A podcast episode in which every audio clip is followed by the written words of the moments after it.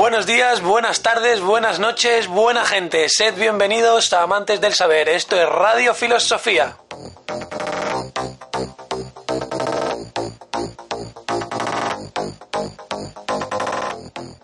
Hemos llegado para traer la filosofía al presente. usándola como compañera de viaje en nuestras vidas. Hablaremos sobre todo y para todos. Somos filosofía. Pues es todo muy bienvenidos a Radio Filosofía, el programa en el que te diviertes y aprendes al mismo tiempo. Hoy vamos con un tema de permanente actualidad en los últimos 200 años, el deporte, su dimensión filosófica, qué implica, cuál es su origen, cuál ha sido su desarrollo, en qué punto nos encontramos. Y como probablemente critiquemos, debatamos, expongamos y en algún momento parezca que no nos gusta el deporte, que sí nos gusta, vamos a cerrar el programa con algunas de las anécdotas más, más elevadas, más instructoras, más bellas que nos ha dejado el deporte en los últimos años, en las, en las últimas Olimpiadas y en otros eventos. Y sin más dilación, si queréis aprender de todo esto y mucho más, quedaos con mi compañera Raquel porque ella sabe todo, todo, todo lo que los griegos pensaban del deporte. Y si no lo Y sabe, más. lo Todo parece. no, pero en parte sí porque somos un amante del, del deporte, aparte de la filosofía. Cabe decir en, en un primer momento que este tema parecería ajeno a la disciplina, pero para nada. Si nos remontamos a la antigua Grecia, en la misma Grecia en la que estamos acostumbrados a hablar de filósofos, en ese mismo ambiente, hablamos de la escuela de valores, es el olimpismo. De hecho, la educación griega incluye el deporte como una de sus condiciones máximas, el deporte y la música, de la que podríamos hablar otro día. En aquel momento nos vamos de nuevo, como estamos haciendo últimamente, a aproximadamente el siglo V antes de Cristo. En aquel momento la educación es un hecho muy importante y los filósofos se ocupan de ella. Dentro de ella está eh, el deporte, pero además el deporte tiene una connotación sagrada. De hecho, los Juegos Olímpicos que hoy conocemos comienzan como ritualística y los griegos creerán que son un regalo de los dioses. Ahí en nada, ¿eh? Importante, Sí, importante sí, sí. señalar la divinidad del deporte, me gusta. Son un regalo de los dioses, ¿por qué? Porque no se trata solo de correr o de hacer ciertas prácticas deportivas, se trata de unos valores. Ellos nos van a enseñar a educar a cómo debemos ser y van a ser un camino para mejorar el yo. Tengamos en cuenta en, en este punto que el yo no es solo una mente, el cuerpo for- forma parte de él y al formar parte de él, el trabajo sobre el cuerpo es un trabajo sobre lo que somos. Y aquí está la grandeza del deporte y por, por ello mismo los griegos nos señalarán a este como un elemento muy importante. Y la prueba, mm, la prueba más fácil, el recurso más fácil para recordar esto es el momento de los Juegos Olímpicos, que además marcaban el tiempo de los griegos. Se hacían cada, cada cuatro años marcando eh, tiempos divinos en la cultura griega. Es decir, estamos hablando de un- unos hechos bastante importantes. De hecho, a esos cuatro años que pasaban los llamaban Olimpiadas. Nosotros hoy en día seguimos utilizando el término Olimpiadas para hablar de Juegos Olímpicos y está mal. Los Juegos Sí. Olímpicos es cuando se celebran y las Olimpiadas, sin embargo, es el periodo que transcurre entre que se celebran y no unos Juegos Olímpicos. Ahí nada, Es que ¿eh? Tengamos en cuenta el nombre. Olimpia es donde residen los dioses. ¿Qué sentido tienen los Juegos Olímpicos? Es el que va a unir, el que va a hacer del hombre casi una divinidad. Los Juegos Olímpicos nos están invitando a jugar, nunca mejor dicho, porque el deporte viene del juego, para convertirnos en dioses, en cierta forma. Es decir, de ahí que muchos personajes mitológicos, como Aquiles y pseudodioses, que se le podría llamar, eh, estén señalados como figuras importantes en los Juegos Olímpicos, porque estamos hablando de una unión entre el hombre y la divinidad. Estamos hablando de un ámbito sagrado al mismo tiempo que instructivo.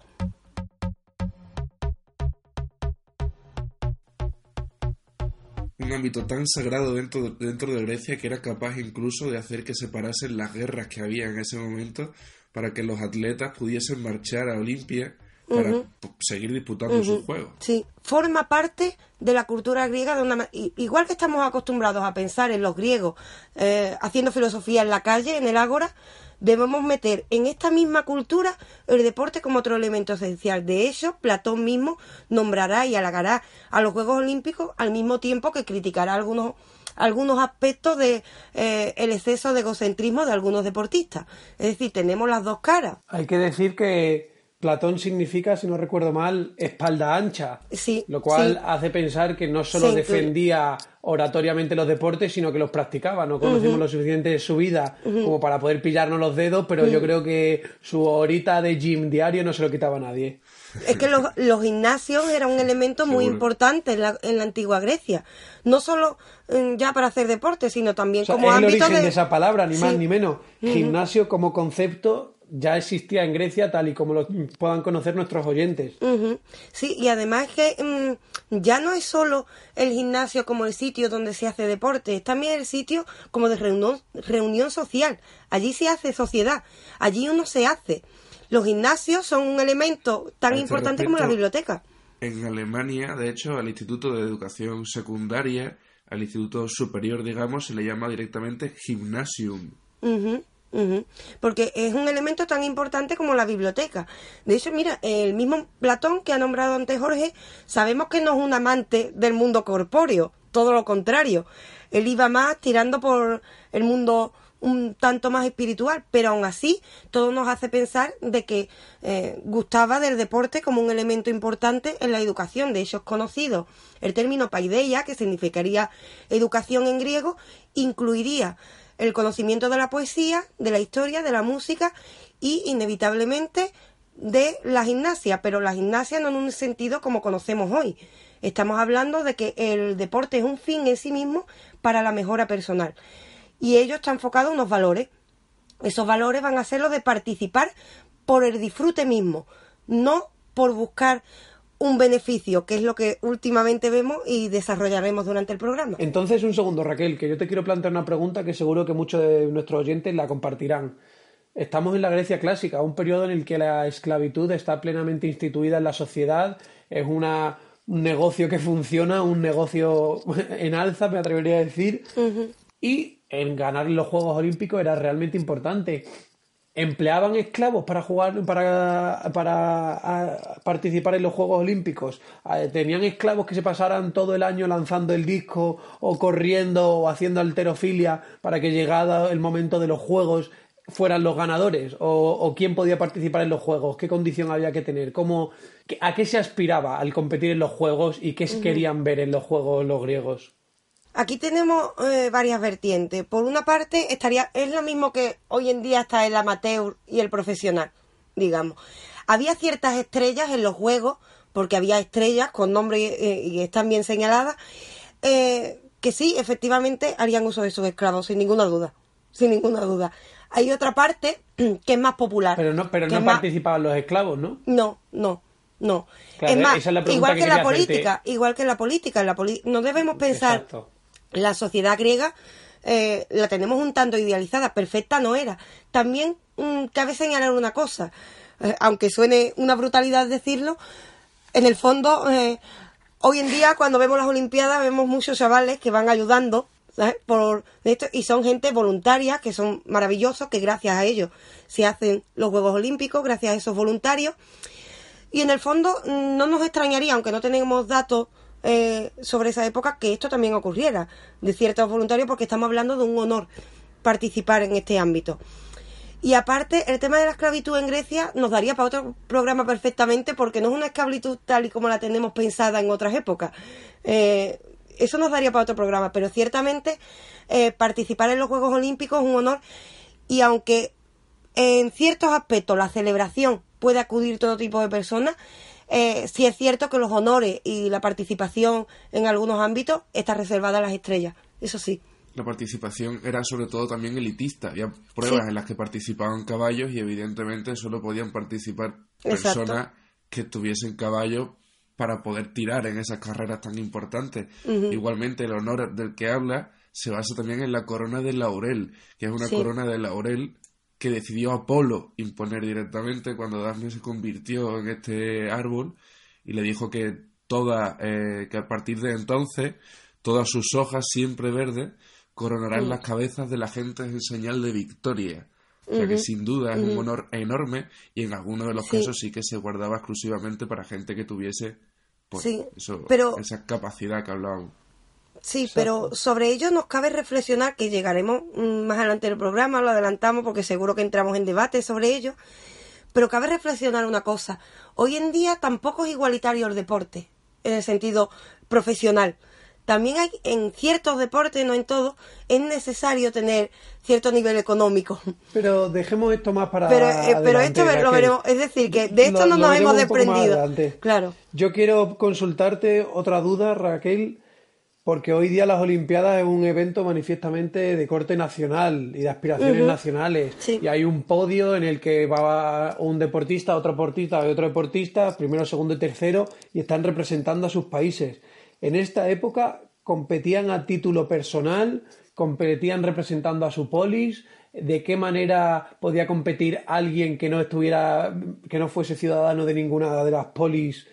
Conocidas o aceptadas en los juegos? ¿Cómo funcionaba? Es a título personal. Después los honores van a ser compartidos, pero sobre eso nos puedes hablar tú bastante, ¿no, Sí, sí. No, los títulos son... Eh, o sea, el valor de los títulos es algo exclusivamente personal. De hecho, en los pueblos, en las ciudades a las que pertenecían estos grandes atletas, se les ponían unas inmensas estatuas que los recordaban en pose divina, que los comparaban con dioses.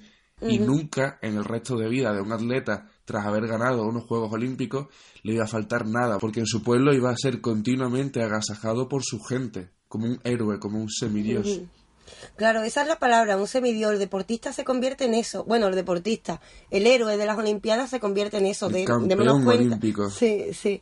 De hecho, mm, tengamos en cuenta un elemento aquí curioso. Hay muchos eh, semidioses que pertenecen al mundo de la mitología ah, que tienen ciertos bueno, hay leyendas sobre su participación en los Juegos Olímpicos. El mismo Hércules, podríamos hablar de él un día. Hércules nos da para bastante. Aún así, en los Juegos Olímpicos también se seguía una máxima que era la de forzarse, la de intentar alcanzar ese máximo. Así que incluso al atleta que no ganaba también se le rendían honores, se le daba culto. Hay una frase de Pierre de Coubertin, que es el padre de los Juegos Olímpicos modernos, del que también tendremos ocasión de hablar más tarde, que dice que lo importante es participar y no ganar, porque lo esencial en la vida no es el éxito, sino el esforzarse en conseguirlo. Siempre lo que hablamos también de lo importante no es la meta, sino el camino que se recorre. Mientras te estás esforzando, y esto es lo que se premiaba en la Grecia clásica, el esfuerzo de toda esa gente por intentar llegar a ser campeón olímpico. De hecho, yo quiero hacer una reflexión completamente a título personal de que, en mi opinión, tanto el mérito como la dignidad son cosas que se alcanzan y consiguen mediante el esfuerzo.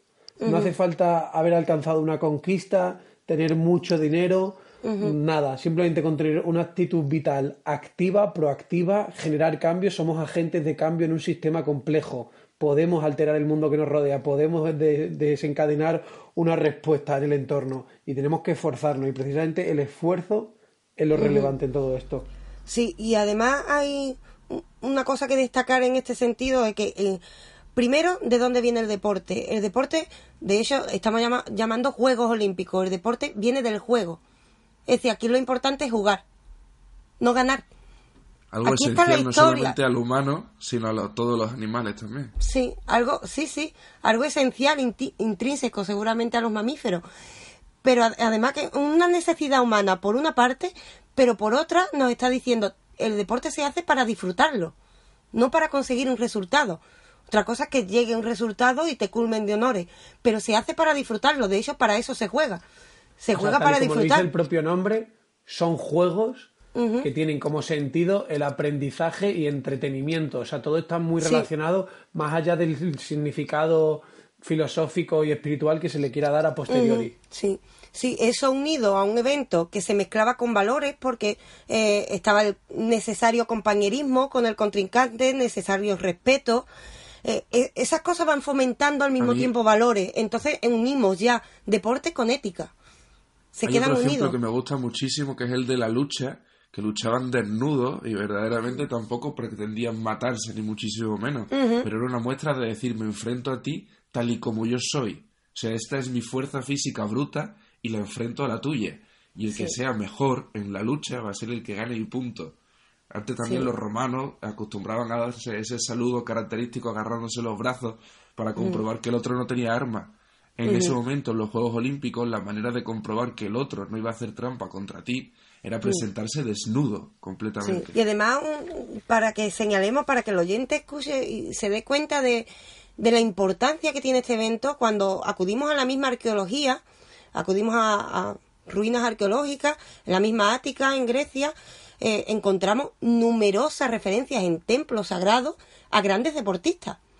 Estamos hablando de algo que no carece para nada de importancia, algo que es, por una parte, eh, si vamos recogiendo lo que hemos dicho, humano, por otra parte, ético, la importancia de lo que dice, el enfrentamiento de lo que yo soy eh, desde un respeto, y por otra parte, con el mismo peso en la cultura griega que, la, que la misma filosofía. Que no, es que no es poca cosa, ni más ni menos, equiparar el, peso que pueda tener la filosofía con unos Juegos Olímpicos, también hemos hablado de Platón, filósofo, la relación pues que podría tener con el gimnasio. Fíjate que al nivel filosófico del deporte y cómo los Juegos Olímpicos modernos lo intentaron retomar, hay una frase de Pierre de Coubertin el fundador de los Juegos Olímpicos o ideólogo y sobre todo principal impulsor de los Juegos Olímpicos modernos, que dice así, el espíritu olímpico exalta y une en un conjunto equilibrado las cualidades del cuerpo, de la mente y de la voluntad. O sea, creo que simplemente esa frase condensa bastante bien todo lo que intentamos transmitir de ese espíritu que había en torno a los Juegos Olímpicos en la antigua Grecia y de qué manera se ha intentado retomar en el presente. Diría que no ha sido del todo efectivo como ha sido, pero como ha ocurrido, pero retomemos el cauce de la historia porque los Juegos Olímpicos de la antigua Grecia llegan a su fin, si no es así. Sí, sin, sin pasar por alto, me gustaría también mencionarlo, a lo que has comentado, que eh, lo que se hace es intentar sanar el alma con esos valores que también son los mismos valores de los que hablaba Pierre de Coubertin, como han mencionado, y más tarde tendremos ocasión de hablar de este personaje cuando recuperemos los Juegos modernos. Pero sí que es verdad que tenemos que hablar del momento en el que se acabaron los Juegos Olímpicos, tenemos que hablar ya del Imperio Romano con Teodosio en el siglo IV, coincidiendo con ser el mismo emperador que hace del catolicismo la religión oficial. Antes se había permitido la libertad de culto pero no se había establecido una religión oficial en el Imperio Romano. Cuando llega a esta religión oficial, el catolicismo al imperio, es cuando también se prohíben los Juegos Olímpicos. Un segundo, un segundo, Marco. Me está intentando decir que esta tradición sobrevivió desde el siglo VIII antes de Cristo hasta el siglo IV después de Cristo. Estamos hablando de 1200 años de historia humana. Exacto. Y fue su pasado pagano de cara al catolicismo el único que lo pudo matar.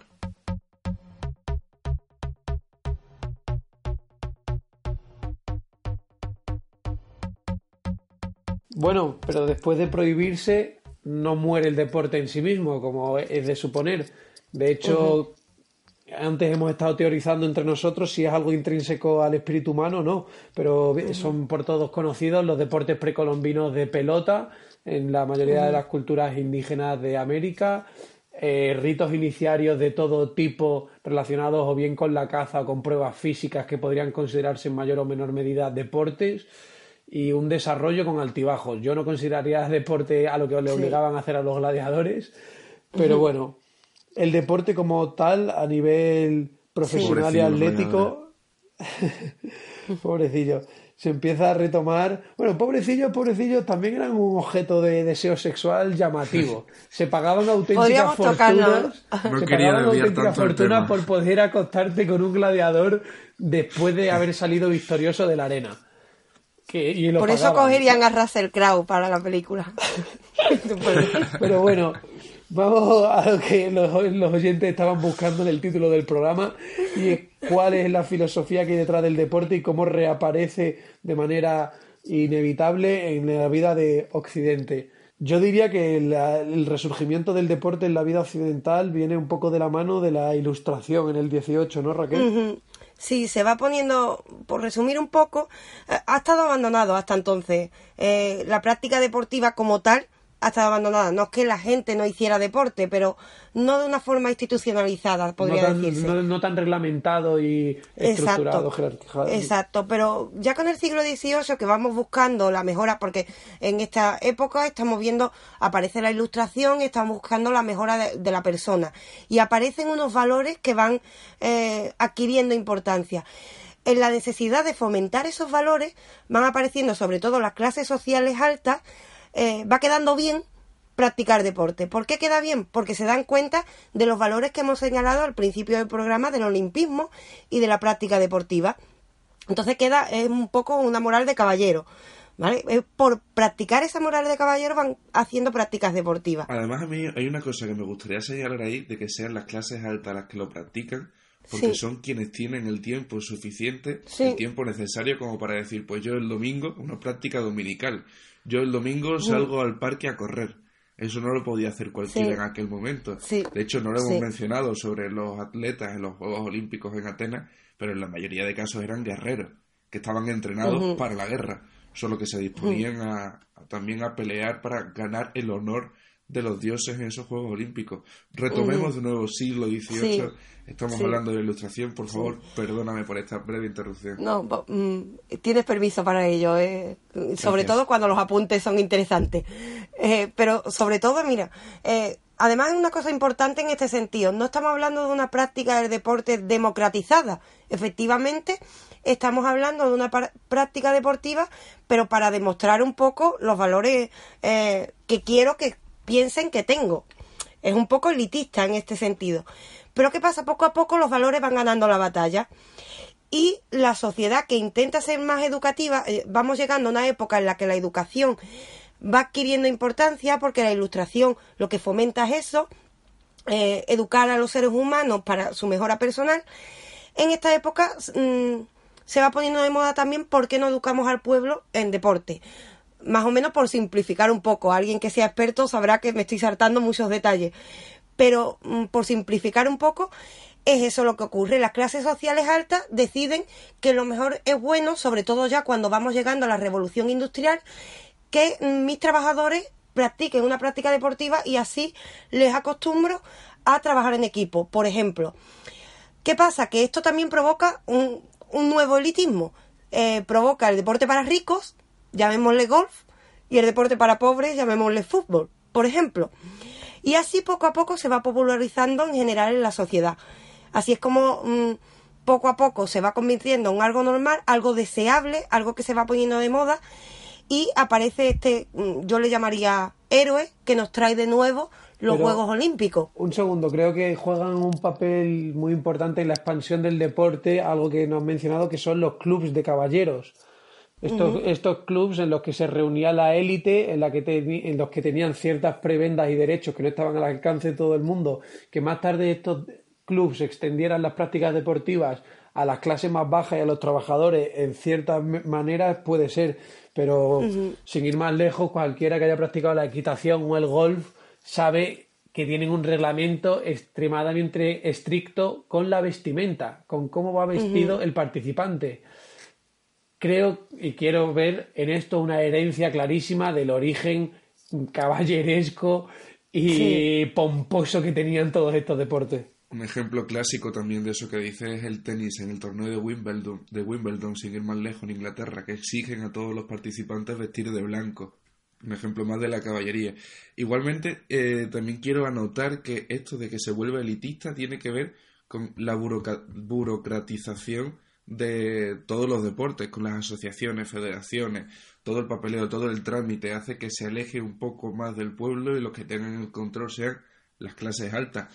Afortunadamente hablabas de ese héroe que pertenecía a esa clase que podríamos denominar elitista, pero quiso volver a traerle el espíritu olímpico al pueblo llano, nacido en el año 1863, sería en el 1896 cuando en Atenas volvería a inaugurar unos Juegos Olímpicos de la era moderna en esta ocasión. Y hay una frase suya que creo que destaca bastante bien lo que él pensaba sobre lo que eran unos Juegos Olímpicos, que decía que este espíritu olímpico del que estamos hablando no es propiedad de una raza ni de una religión.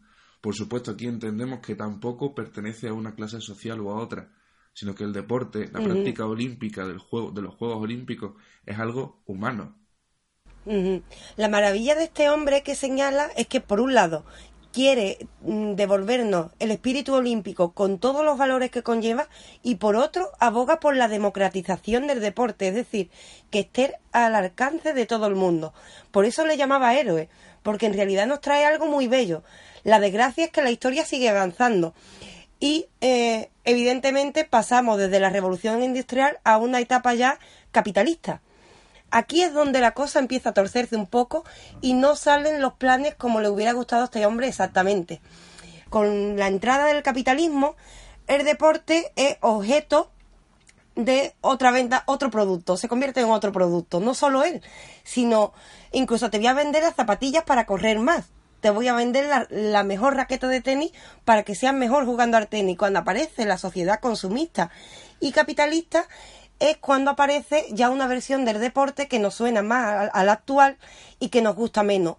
Van quedando esos valores en un segundo plano cuando en realidad son el verdadero sentido del deporte.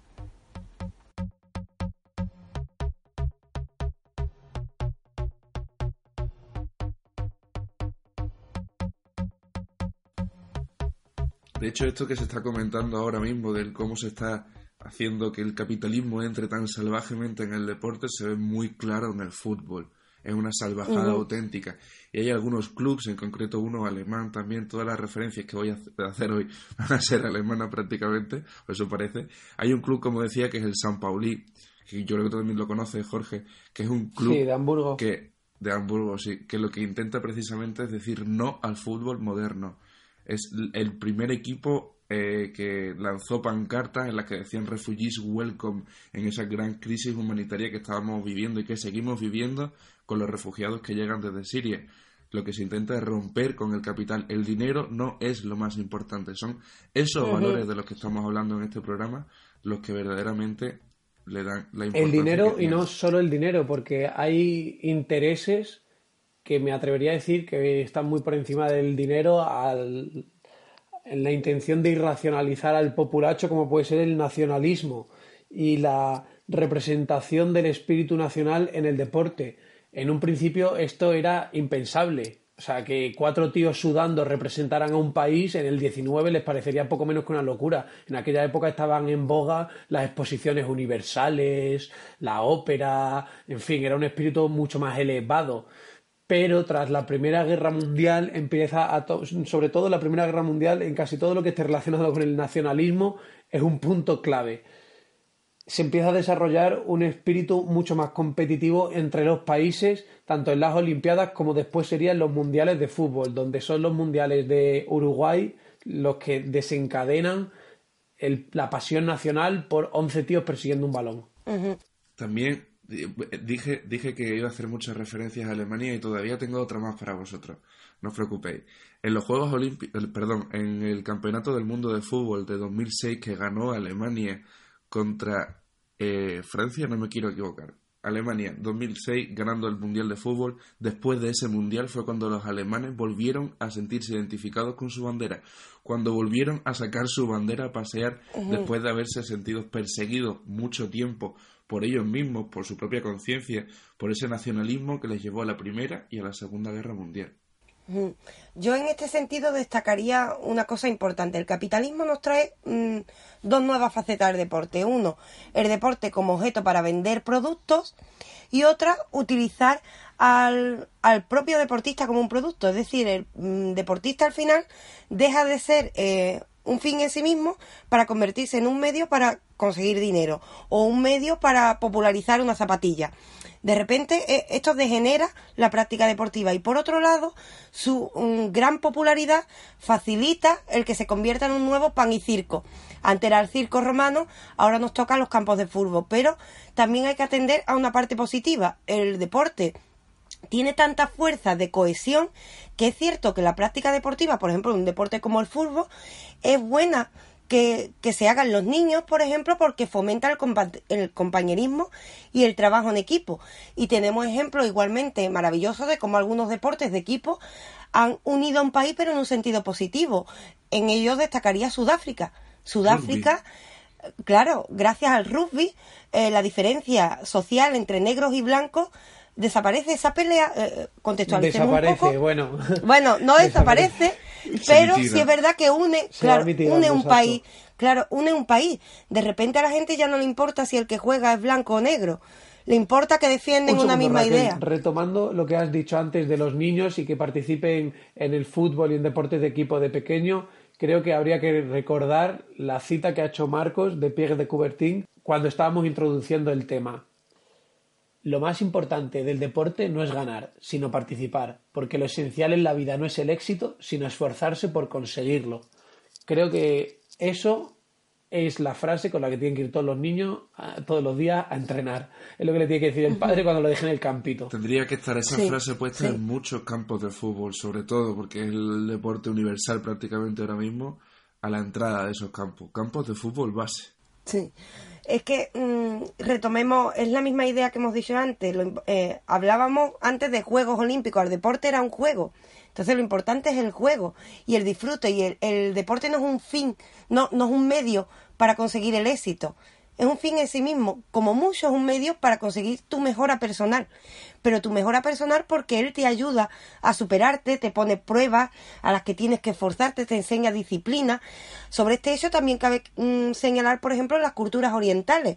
Las culturas orientales sabemos que hay muchas prácticas deportivas, entre ellas destaca en Japón, por ejemplo, destaca el judo como un medio para mm, mejorar la disciplina y está en los colegios, eh, bueno, como, bueno, eso es como una práctica más, pero una práctica tal y como mm, si diéramos ética en el colegio.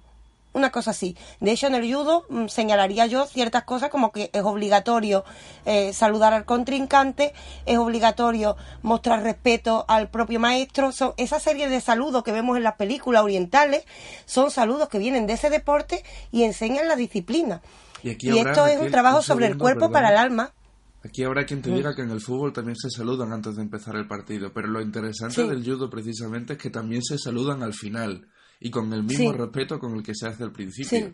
cosa que en otros muchos deportes no sucede. Sí. De hecho, se saluda al propio tatami. Al propio tatami, antes de entrar en el tatami, para que sagrado. entiendan, es donde van, claro, donde van a entrar a luchar. eh, en- empieza ese saludo al tatami, al árbitro, al contrincante, y después vuelvo, vuelvo a lo mismo. Es respeto constantemente, y esa disciplina Pero que- es beneficiosa para después aplicarla a otros ámbitos. Añadiría que en Oriente la disciplina en el deporte y el respeto empieza por uno mismo, porque como bien conjuga el yoga dentro de las religiones hindúes y budistas, es una manera de ejercitar, de encontrar un momento de reflexión y de esfuerzo físico que nos lleven a hacer una comunión con nosotros mismos. O sea, no es solo la disciplina y el respeto que se muestra hacia afuera, sino que también debes mostrar hacia adentro. Es que en este sentido cabe recordar el cuerpo como elemento filosófico. Hago un breve resumen. Normalmente estamos acostumbrados a distinguir cuerpo y mente. Por una parte, como una, eso es una herencia que hemos recibido de Descartes. Como cuerpo y mente son cosas distintas. Pues bien, sabemos que tanto la cultura oriental como ya la filosofía fenomenológica, la que surge ya a partir de autores como Schopenhauer, ya va asomando eso, la identidad está incluido el propio cuerpo. Es decir, el cuerpo es un elemento del yo, de quién soy. Entonces la mejora del cuerpo va unida a la mejora de mi propia identidad. Y no solo de la mía, sino al mejorar mi identidad se mejora la colectividad. De ahí la importancia del deporte. No hablamos de una práctica eh, que hago deporte para mantener la línea. Es mucho más. No es solo que sea beneficioso para tu cuerpo. Es que la identidad también se verá reforzada. Yo creo que tú has dado la clave justamente ahí. Los has considerado dos elementos a mente y cuerpo. Y pueden ser dos elementos diferenciados, pero como bien dices, forman, conforman una misma unidad que somos cada uno de nosotros. Así que ni más ni menos podemos pensarlos juntos. Me voy a poner un poco bruto y simplista diciendo que el cerebro acoge- podríamos decir que acoge nuestra alma en un gran en un, en un gran sentido de la manera en la que pensamos y nos recordamos a nosotros mismos y el cerebro depende del nivel de oxígeno, los niveles de glucosa, de lo que tu cuerpo le esté aportando y transmitiendo. O sea que el cuerpo es la llama que enciende el alma, es incuestionable. Sí, y además otro elemento, nadie puede pensarse sin eh, pensarse como un propio cuerpo, es decir, el esquema corporal que tenemos de nosotros mismos también influye en la psique. Pongamos de ejemplo, por ejemplo, una persona que sufre anorexia. tiene un esquema corporal claramente desvirtuado, no conoce bien su cuerpo, no, no tiene una buena concepción y eso repercute en, mm, en su pensamiento, eso repercute en su psique y en quién es. Es decir, el esquema corporal que tenemos de nosotros mismos es importante. Y entonces el trabajo sobre el propio cuerpo o utilizar el cuerpo para la mejora personal es claramente uno de los elementos clave para formar una identidad sana, es decir, una identidad que mentalmente pueda afrontarse al mundo que les rodea.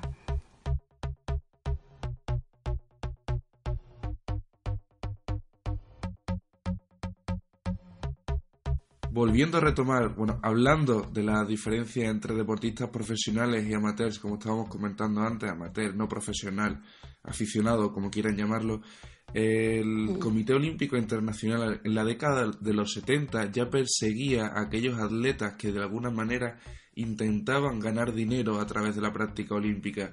Sin ir más lejos, el presidente de este comité, del COI, el Comité Olímpico Internacional que decía antes, el señor Brundage, era un defensor de este deporte aficionado.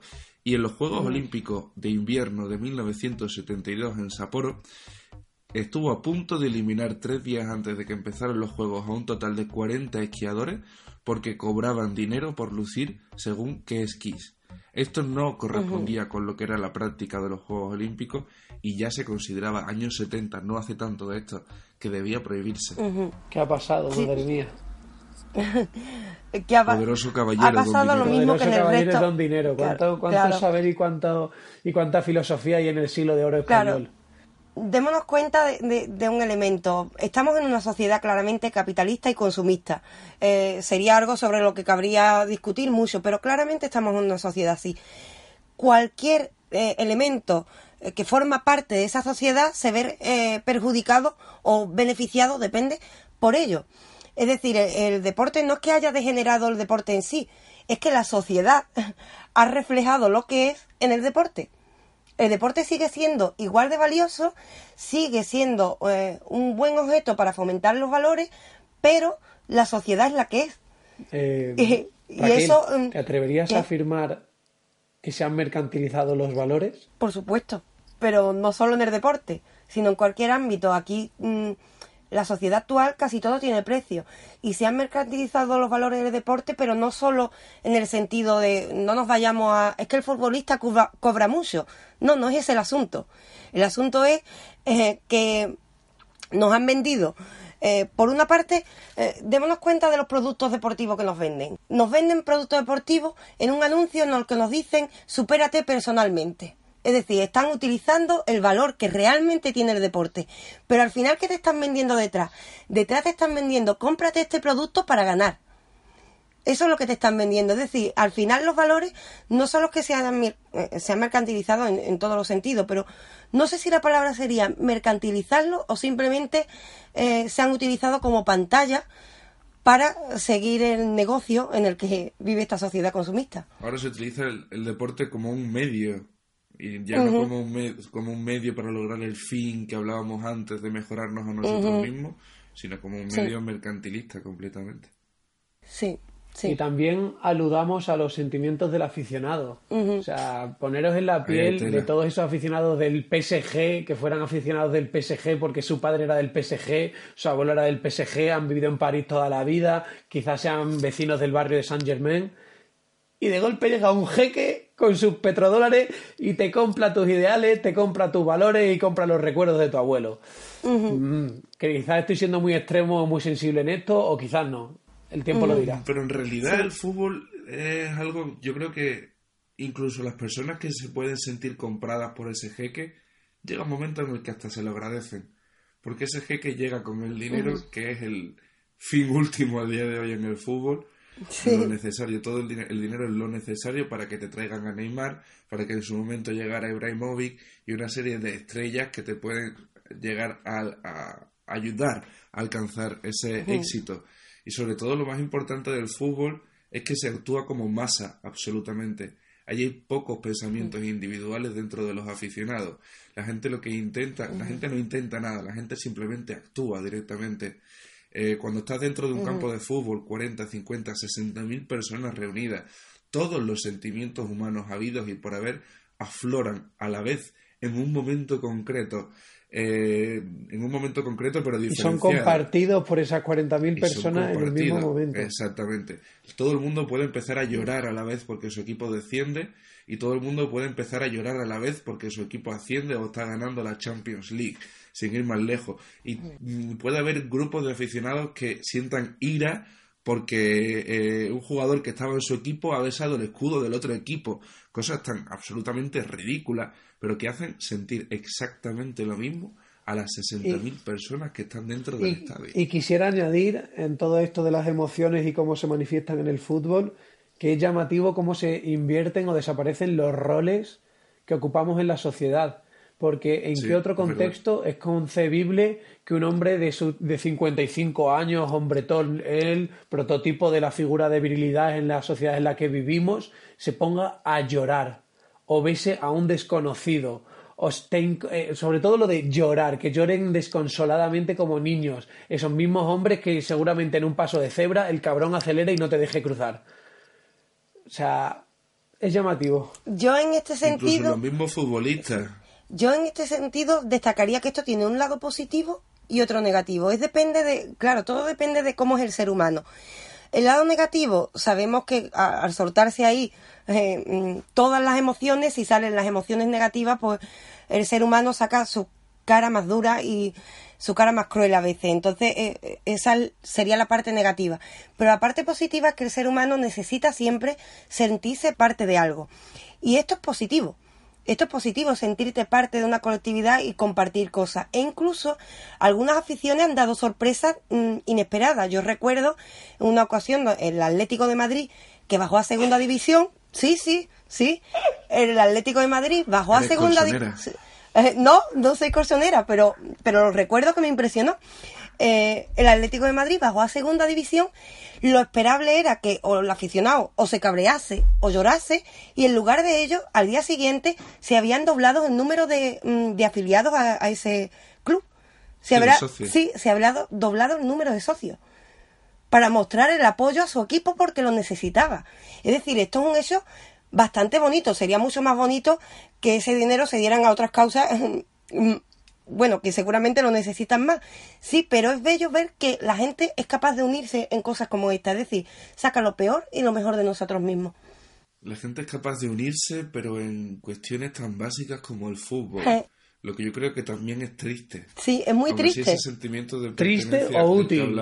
Triste o útil para el poder, porque me cuesta creer que sea casual, que se le dediquen tantas horas de televisión, que se, o sea, evidentemente genera dinero, pero es innegable que desde hace unos 40, 50 años ha habido una, un gran interés por parte de los poderes públicos, de los poderes nacionales, de los gobiernos, en utilizar los deportes como tapadera y pantalla de los problemas reales. No creo que todo sea culpa del que se ha dejado de llevar, sino del que ha pensado cómo poder llevar a los demás. Y lo que hay es que darse cuenta de para todo lo que se utiliza y todo lo que se tapa con el deporte. Y voy a poner un ejemplo muy concreto y muy conciso a título de España.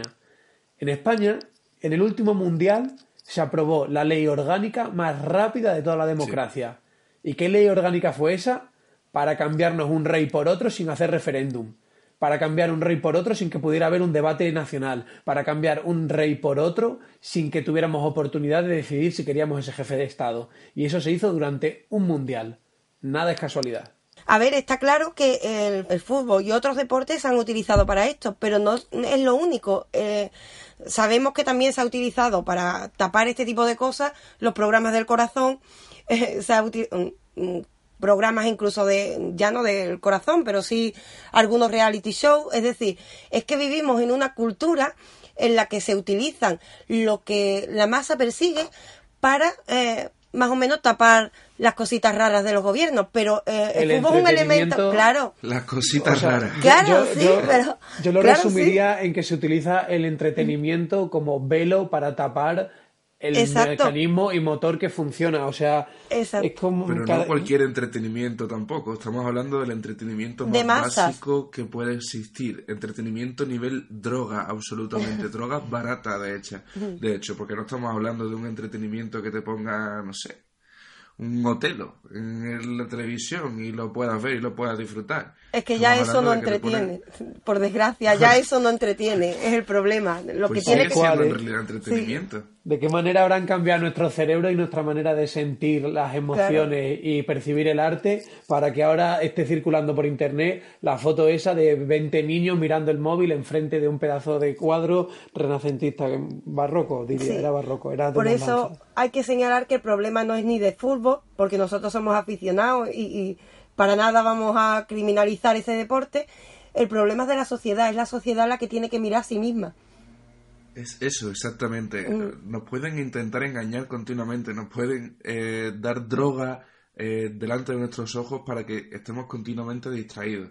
Pero al Mm. fin y al cabo, nosotros mismos tenemos, tenemos que tener la suficiente identidad propia como para decir, oye, esto no va conmigo. Claro. No por nada, sino porque no es natural, porque yo no estoy concebido como ser humano para estar continuamente distraído con todo esto que la sociedad intenta darme o que el gobierno intenta darme para distraerme. Con la de Me tengo que millones, sobreponer. con la de millones de años que le ha llevado, de años y de perfeccionamiento y de complejización a la vida en el planeta, llegar a desarrollar un animal, una forma de vida capaz de pensar, de autopercibirse a sí mismo y observar el universo e intentar desentrañarlo, utilizamos toda esa herencia dificultosamente y arduamente adquirida, con muchas muertes, con mucha selección natural, para pasarnos el puto día viendo el Instagram y viendo los Insta Stories y la peña se echa partidas de 30 minutos a no pensar en nada más que en lo que ven mis ojos y lo rápido que lo están viendo.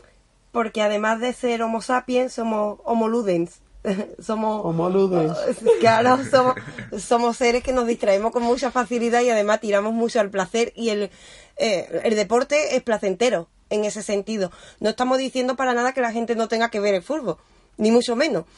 Lo que la gente tiene que, claro, tiene que encontrar el equilibrio. Lo que no puede, eso no puede reducirse a su mundo. Ahí es donde está el problema.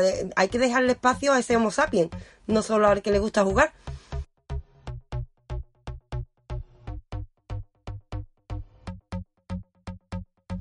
Pues bueno familia, ahora ya estamos llegando al final de este programa después del intenso debate que hemos mantenido intentando enriquecernos a nosotros mismos y por supuesto intentando aportar a vosotros también material para que podáis pensar por vosotros mismos. Nos vamos a despedir, como anunciábamos al principio, con una serie de anécdotas de los Juegos Olímpicos que nos recuerdan lo más bello de este deporte, esos valores de los que venimos hablando durante todo este programa. Sin ir más lejos, mm, yo empezaría por el principio. La primera anécdota reseñable se puede remontar a los Juegos Olímpicos de Berlín. Todo me va a tocar a mí de Alemania. Yo, Alemania, totalmente. Marcos Alemania, me puedes llamar. Eh, Berlín 1936, en la que Jesse Owen y Lutz Long competían en la categoría de salto de longitud. Jesse Owen era un atleta negro que competía por Estados Unidos y estamos hablando de la Alemania nazi. Hitler ya llevaba tres años en el poder, el Tercer Reich ya había comenzado, ya había publicidad por toda Alemania, por Berlín en concreto, contra la comunidad negra, contra los judíos, contra todo aquel que no fuera ario. Y Jesse Owen, sin embargo, fue capaz de sobreponerse y ganar varias medallas de oro. Una en el salto que estábamos comentando, venciendo a Lutz Long.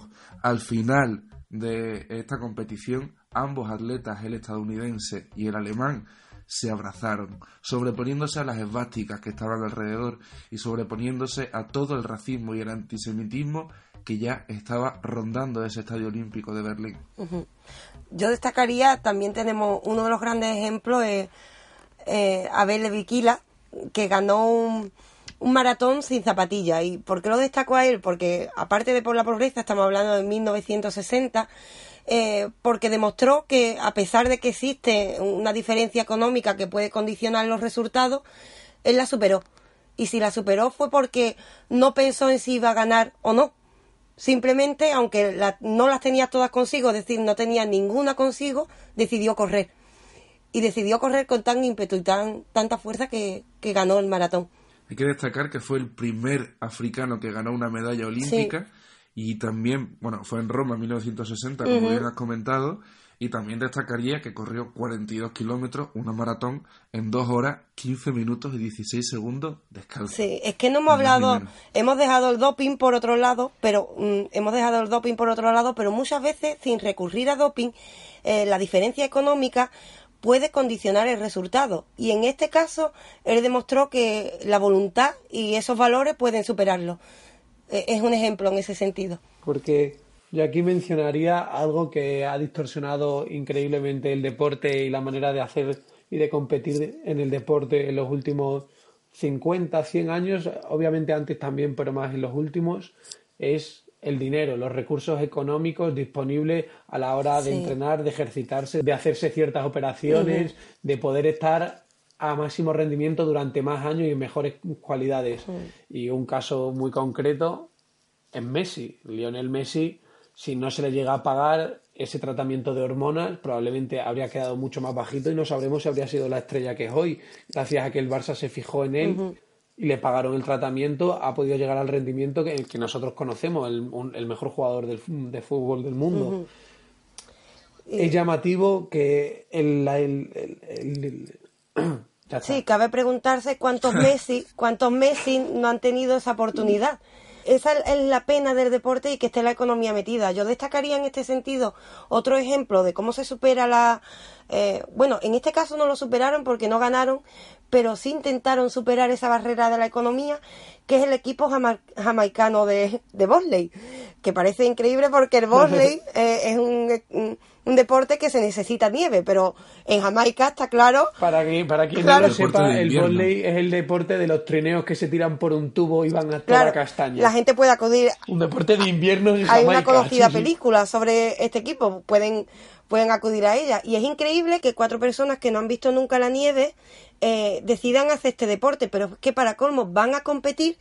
Eh, evidentemente fue un desastre, eh, se cayeron del, del trineo, pero la gente, los espectadores, fueron y le ayudaron a remontar para al menos acabar la carrera, porque lo que les importaba era practicar ese deporte, no ganar. Otro ejemplo a este respecto, también muy parecido, Eric Musambani, un atleta olímpico de Guinea Ecuatorial que compitió en natación en 100 metros libres, si mal no recuerdo, en Sydney 2000, en Australia. Era un atleta que nunca se había preparado para la piscina, no había nadado más que tan solo para prepararse esos Juegos Olímpicos. Y evidentemente quedó el último en su prueba y seguramente cualquier aficionado a la natación que la practique normalmente hubiera tenido una mejor marca que él. Pero se permitió a Guinea llevar atletas se le permitió a Eric Musambani participar en esta prueba y todo el pabellón estuvo de pie, toda la piscina estuvo de pie animándolo hasta que llegó a tocar y consiguió su sueño de competir en unos Juegos Olímpicos. Es más, eh, recordemos en este sentido, ya no hace falta acudir a un ejemplo concreto a los Paralímpicos. Ellos son ejemplos de superación personal constantemente. Cualquiera que yo invitaría a que la gente viera los Juegos Paralímpicos, porque desgraciadamente la gente acude menos a ellos, pero eh, ahí encuentras ejemplos de superación personal constantemente y lo único que les motiva, porque no van a ganar dinero con lo que hacen, lo único que les motiva es superarse. Y ahí, ahí encontramos ejemplos hechos personas. Ahí está el espíritu olímpico. Ahí sigue vivo.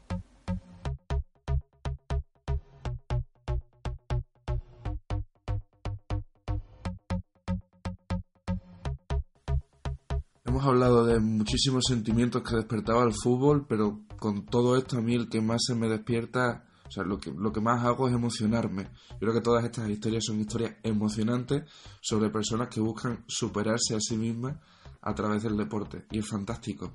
Y el espíritu olímpico también me gustaría decir que sigue vigente, no solo por lo que hemos comentado, sino porque cuando un país se encuentra en guerra, el Comité Olímpico Internacional les permite participar bajo la bandera olímpica. Y si su país está ocupado, compiten por la bandera olímpica, compiten por el deporte, que es eh, por lo que todas las personas deben competir en cualquier disciplina a la, que se dediquen. De hecho, eh, hay que tener en cuenta una cosa. Eh, en realidad, aunque cada país lleve su bandera, ahí lo importante no es la bandera de cada país. Ahí lo importante es el deporte no hay otro protagonista, es el deporte, los valores y por supuesto jugar, que ese es el verdadero sentido, jugar, de ahí que se llamen Juegos Olímpicos. Jugar y apostar, y creer en ti mismo y creer en los valores que defiendes, porque otra anécdota que me encanta es en Seúl 88, un regatista cayó al agua y Laurence Lemieux era el velerito del equipo canadiense, favoritos para esos juegos, y al pasar al lado de la embarcación de los otros dos tripulantes, uno en el, uno en el agua y el otro aferrándose a la embarcación como buenamente podía, podía decidieron rescatarles. Terminaron en el puesto 23 de 32, pero realmente creo que el gesto y la valentía y el arrojo y el sacrificio merecieron la pena. Ese gesto demuestra el dicho que latino de no solo había en esa embarcación cuerpo sano, sino una mente sana. Eh, ahí está la grandeza del deporte.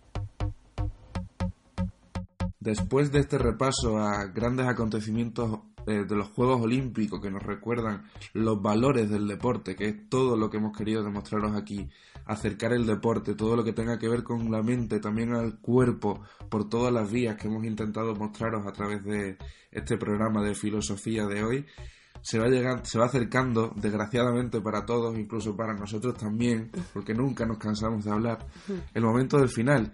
Y sinceramente lo único que nos queda es agradeceros, seguir ahí siempre escuchándonos y recordaros que nos podéis seguir en Facebook, en YouTube y que nos tenéis en Evox todos nuestros podcasts, de los programas pasados también, para que los podáis escuchar si os habéis perdido alguno. Pues como siempre un placer, ha sido una conversación agradable, espero que todos lo hayan disfrutado y hayan aprendido. Un saludo. Un saludo. Un saludo.